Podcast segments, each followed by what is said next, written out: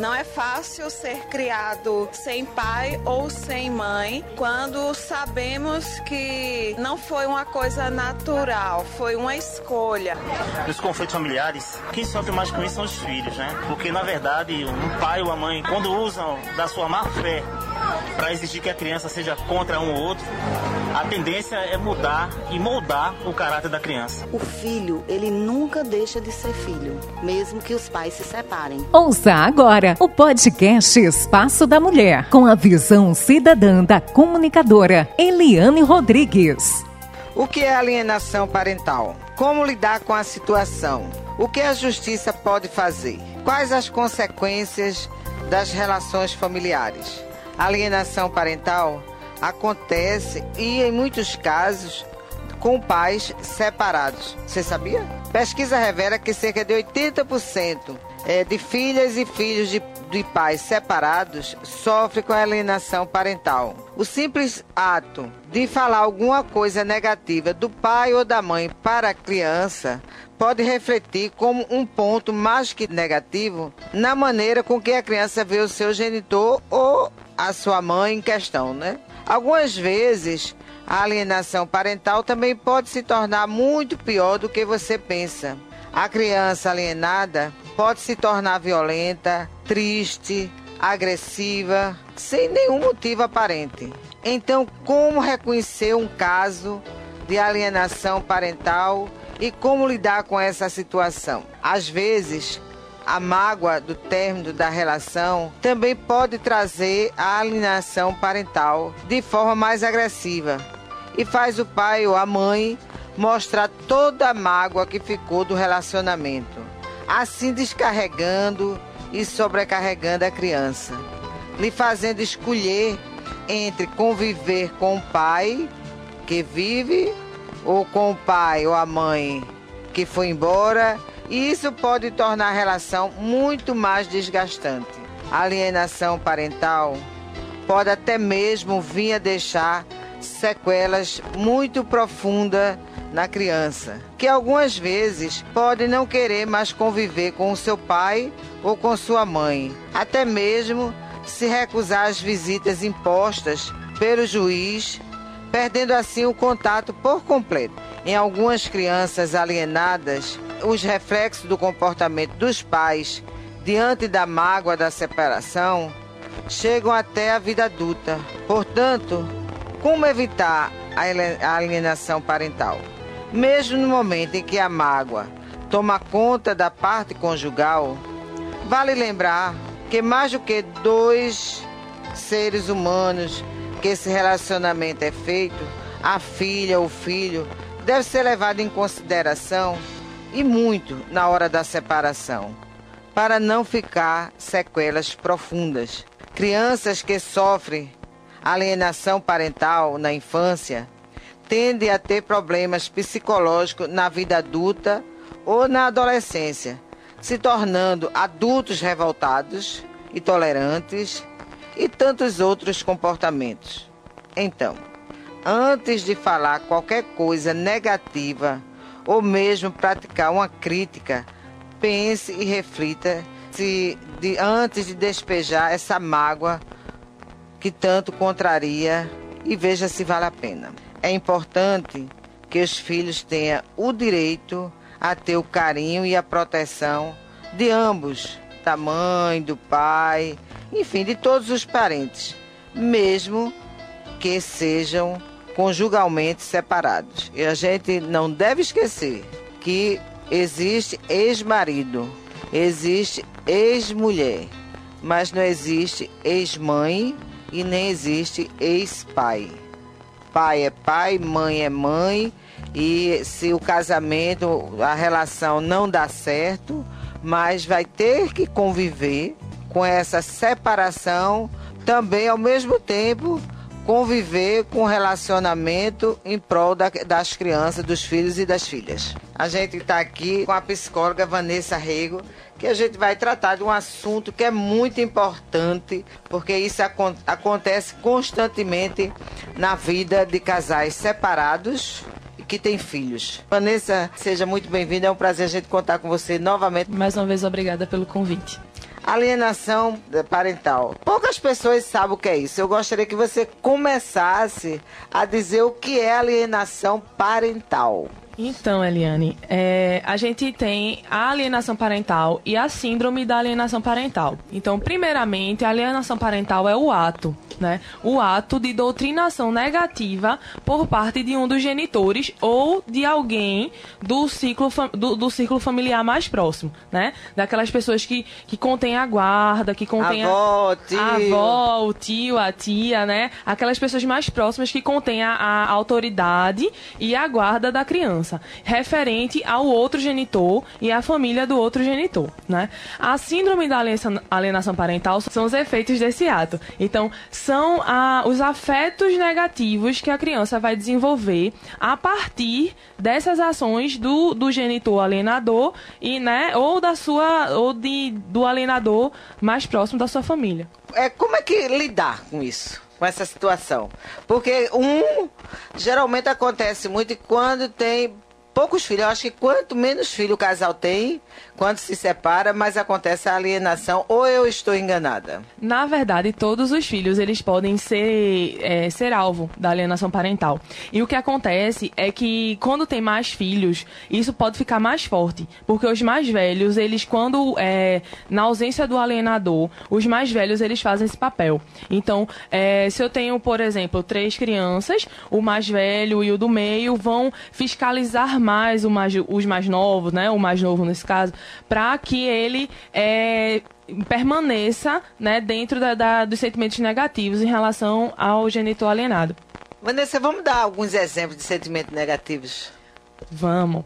Sentimentos negativos são raiva, é, tristeza, é, repúdio, né? Aquela situação, repúdio ao, ao, ao genitor pai ou mãe que, que está sendo alienado. É, é, a criança pode ter uma que a gente pode chamar de, de birra, né? É uma criança que, que tem crises de agressividade, aparentemente sem motivo, durante a visita. É uma criança que fica muito calada. É uma criança que se nega a estar com aquele, com aquele genitor. É uma criança, ou, ou com a sua família. É uma criança que tem medo, né? Ela, ela, ela, às vezes ela apresenta uma atitude de pavor, né? Pra estar perto dessa é pessoa. Assim, o, quando se separa o casal, vamos dizer assim, o que é mais, entre aspas, o mais culpado da separação acaba querendo ser a vítima. E aí, quando vai ver o filho, um exemplo, a mulher que separa, e quando geralmente a justiça raramente tira a guarda da mãe, né? normalmente é a mãe que fica com a guarda. Mas aí o pai vem visitar e começa, teu pai não presta, teu pai é um raparigueiro, teu pai é um safado, teu pai é isso, é aquilo. Então aquilo. E a criança que gosta do pai também acaba se. É, a criança entra num conflito, na verdade, né? Porque ela ama os dois genitores, ela, ela ama os dois pais. E aí, se um dos pais, né, normalmente é esse pai que detém a guarda, e aí, no, na nossa sociedade, realmente é a mãe que detém essa guarda com mais facilidade. Então, se a mãe ela tende a falar coisas negativas sobre esse pai, tende a dificultar as visitas, tende a criar histórias, né, para a criança, para desvalorizar essa figura, a, a, figura do outro genitor, da figura do pai, nesse exemplo, a criança ela fica no, no meio do cabo de guerra né? Então a criança, ao mesmo tempo que ela quer agradar o genitor que cuida dela, que tá todo dia, ela também quer amar o outro pai. Mas ao longo do tempo, se a alienação parental per, é, persistir, a criança ela entra num nível tão profundo diante dessa situação que ela passa realmente a rejeitar o outro pai. Os sentimentos, eles são sufocados tá certo? Sentimentos positivos de amor, de carinho, de proteção em relação ao outro genitor. Ele é banido, né, da convivência da criança e a criança realmente passa a ser agente também dessa alienação. Então a criança passa a é, usar os mesmos motivos que o alienador usa, ela passa a repetir as mesmas histórias. Quando ela vai para visita, às vezes ela usa a motivação que o, o genitor alienador mais usa, que às vezes é o dinheiro, né? Ah, eu vou, mas eu vou para conseguir dinheiro. Eu vou, mas é como se fosse um uma obrigação mesmo para tirar alguma coisa desse genitor. E não pelos sentimentos positivos de amor e de carinho que ele pode ter pelo pai e pela mãe. Possível evitar? É possível evitar. Como é possível evitar? Como você falou, existe ex-marido e ex-mulher, mas não existe ex-pai.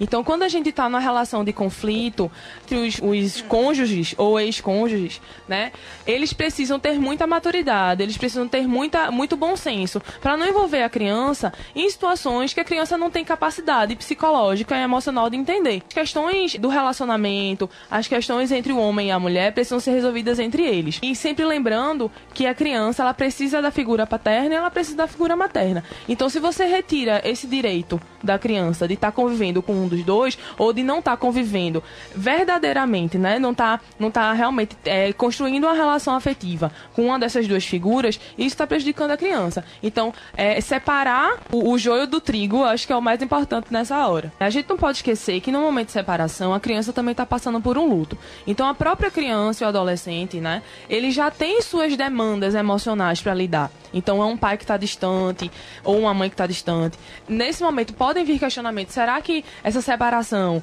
né, do meu pai e da minha mãe significa que ele também vai me se separar de mim? Será que eu também vou parar de ver meu pai? Será que ele vai parar de me amar? Então, os filhos já têm suas próprias questões. Né? A criança ela não pode ter esse papel. É uma pressão desnecessária em cima dela, porque ela já tem outras questões. Todas essas demandas judiciais, de, de afetivas também da mãe e do pai, às vezes tem traição, às vezes tem uma, uma desmoralização, né? A gente já trabalhou violência psicológica aqui. É violência doméstica mesmo. Né? Doméstica, né? exatamente. Tudo isso tem que ser separado, porque ele como pai, ele pode ser diferente, ou a pessoa como mãe pode ser diferente. E essa relação de mãe e de pai é própria da criança com seu genitor. Então o outro genitor ele não pode se envolver. Às vezes o casal se separa, pode se separar por traição, que as pessoas só veem a traição da mulher, não o que o, a, a, o homem também trai a mulher, né?